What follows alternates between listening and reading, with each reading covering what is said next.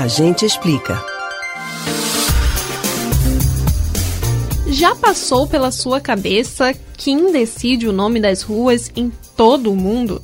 E como funciona o processo de escolha? Será que os nomes se repetem em alguns lugares? Quando esse hábito começou? E mais, de onde vem tanta criatividade para batizar cada rua e avenida de tantos lugares? Se você não sabe a resposta para essas perguntas ou nunca tinha pensado sobre, mas agora ficou curioso, o Agente Explica de hoje é para você. O hábito de dar nomes às ruas surgiu por volta do ano 4000 a.C.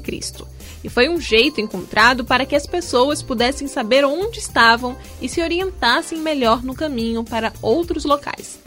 Foi assim também que pontos como rios e reinos passaram a ganhar nomes. Apesar de não ser qualquer pessoa que tenha autoridade para batizar uma rua, no Brasil todos podem fazer sugestões. É que cada cidade tem um órgão na prefeitura responsável por isso.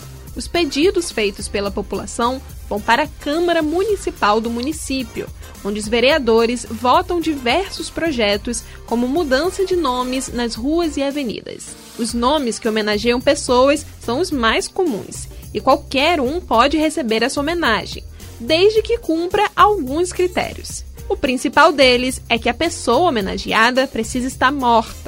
Uma lei federal proíbe que pessoas vivas tenham os nomes vinculados às vias públicas. E uma atualização feita em 2013 também exige que os proponentes à homenagem não defendam ou tenham ligação com a escravidão. Cada cidade pode impor restrições adicionais, em São Paulo, por exemplo, é proibido batizar ruas com o nome de pessoas que violaram os direitos humanos. Além de nomes que homenageiam pessoas e lugares, também tem ruas com nomes de números. Nos Estados Unidos, por exemplo, um dos locais mais famosos é a Quinta Avenida em Nova York.